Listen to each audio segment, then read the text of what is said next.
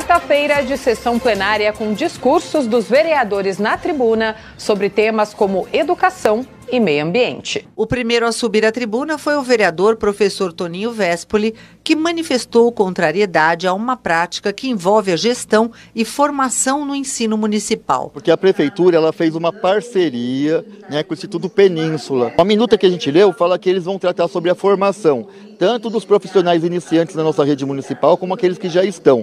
Mas nós já temos né, o coordenador pedagógico na unidade, nós já temos na diretoria regional o DIPED, né, e também a gente tem o COPED, que é a nível de cidade, que só pensa também na pedagogia, ou seja, na formação. Então, para que fazer um negócio desses se já tem na nossa rede é, esses, esses instrumentos que pensam na, na, na, formação? Então, não tem sentido nenhum. Então, a gente fica muito preocupado, porque já teve aqui iniciativas de querer privatizar as gestões das unidades escolares. Então, a gente está muito preocupado que venha um estudo né, que não vai ganhar nada, que tem algum tipo de interesse que vai apontar que tem que é, terceirizar também as gestões. Ainda sobre o ensino municipal, a vereadora Sandra Santana relatou o programa de saúde ocular nas escolas com bons resultados. Uma parceria que está sendo feita entre três institutos, a rede municipal de educação, a rede municipal de saúde, onde os alunos passaram a ser atendidos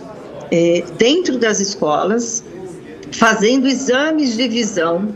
E a partir do momento que isso foi, se for identificado algum problema de visão, os alunos passam também a receber o seu óculos. A rede de educação identificou um problema muito sério, onde as crianças estavam é, sendo extremamente prejudicadas pela questão da visão.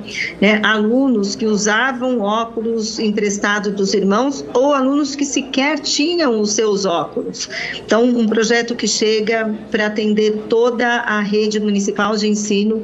É, o ano passado, mil alunos, esse ano já 9.400 alunos até a próxima sexta-feira.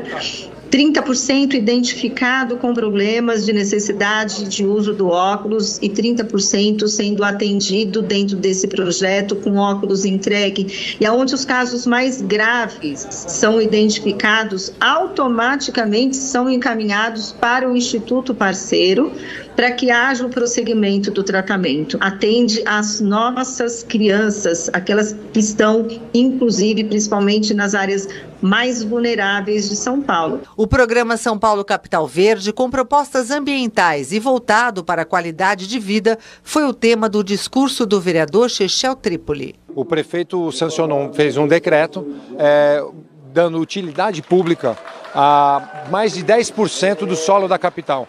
Então são florestas, matas dentro da cidade que não poderão mais ser construídos é, nesses locais. A gente passa a preservar uma área maior do que a cidade de Paris, em São Paulo, com áreas verdes. Isso é muito importante e muito significativo, não só para a cidade, como para o país e para o planeta.